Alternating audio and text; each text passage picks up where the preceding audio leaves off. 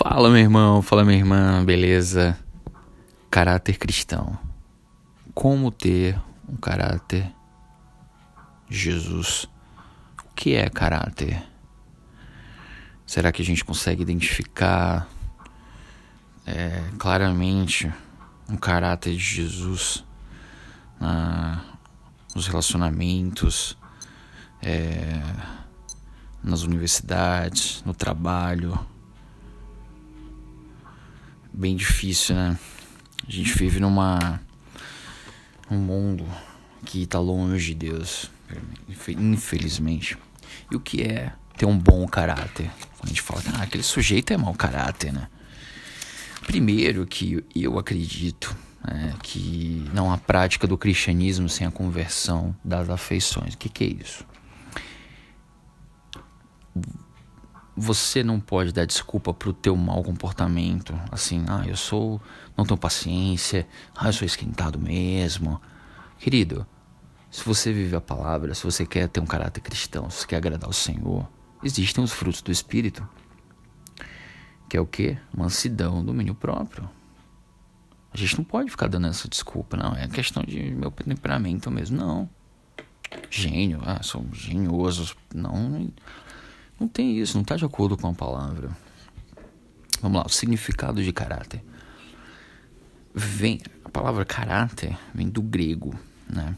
Caráter, que significa marca. E realmente é uma marca, né? É uma marca de uma pessoa. Um sujeito que é um mau caráter que a gente hoje entende. É um sujeito mentiroso, desonesto, né? desleal maldoso, corrupto, e normalmente está associado à, à ética, à moral. Né? O, algumas pessoas elas falam das virtudes, das suas virtudes, mas não praticam, né? Tem aquelas pessoas que não falam, mas agem. E tem um ditado que fala assim também: as palavras o vento leva, o exemplo arrasta. Queridos, a gente precisa ter um bom caráter e um caráter aperfeiçoado em Jesus, um caráter cristão. Para quê? Para a gente não ser influenciado por essa cultura que a gente vive. Porque um caráter aperfeiçoado em Jesus ele é anticultural. Vamos falar de cultura. Eu acredito que mais do que um domínio é, militar né? A gente, quando a gente olha para a história, por exemplo, de Roma, existe a Pax Romana. Roma queria, na verdade, colocar sua cultura nas cidades dominadas.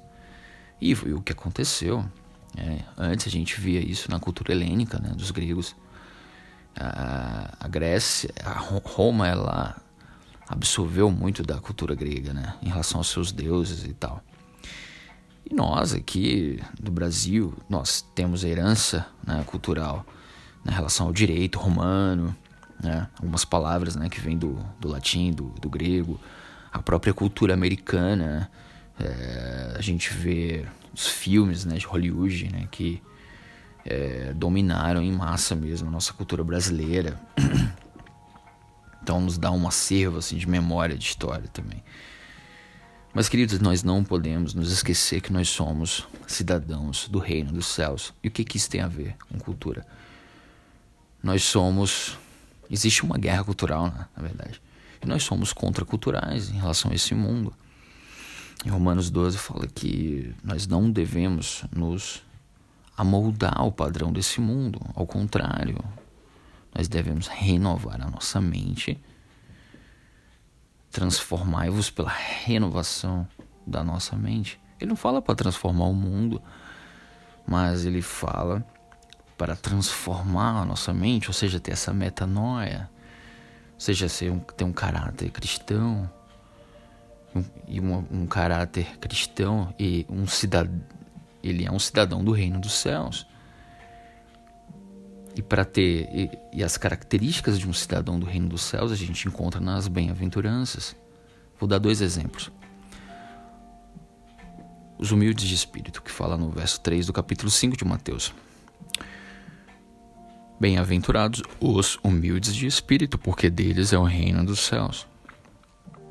Ou seja, os humildes de espírito, quando a gente vai estudar e aprofundar um pouco na palavra, ele não fala daquela pessoa hoje que hoje nós temos uma noção errada de falar pobre de espírito. O pobre de espírito que a gente acha que é aquela pessoa que às vezes é pedante, arrogante, enfim, ah, sabe, não é madura emocionalmente, enfim, não é isso. Na palavra, humilde de espírito é uma pessoa que está sedenta né, por Deus, pela palavra de Deus, em agradar a Deus. E, e é uma pessoa que coloca realmente Deus em tudo, né? Pelos frutos você conhece.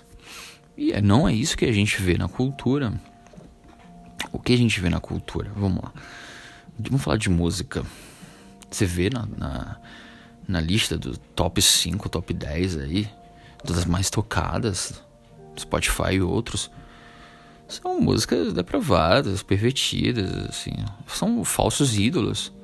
Você vê filmes, né, dos mais é, vistos na né, Netflix, por exemplo, você vê, assim, quero ser puritano, mas não é Deus que está ali, são falsos deuses, né?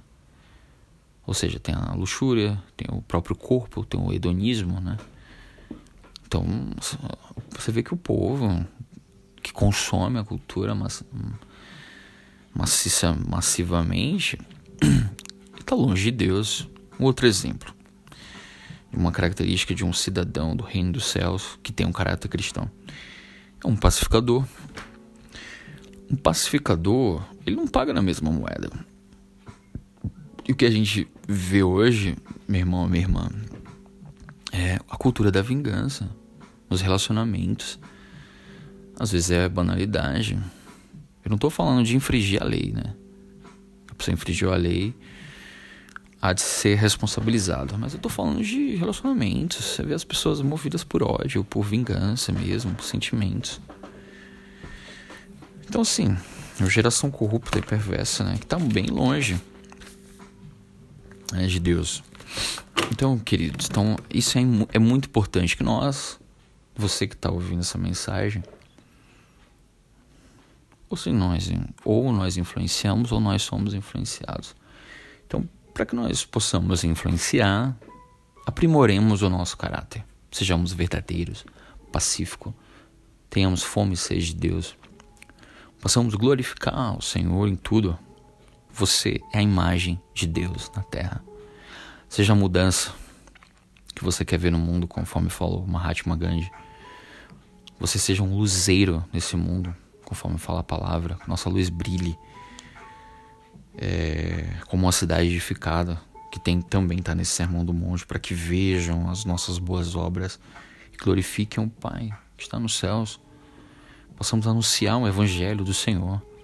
Deus tem um plano para tudo, para nós, para cada pessoa. Ele é bom o tempo todo. Jesus é, é totalmente diferente de regras de religião, nós possamos ter uma vida baseada na palavra.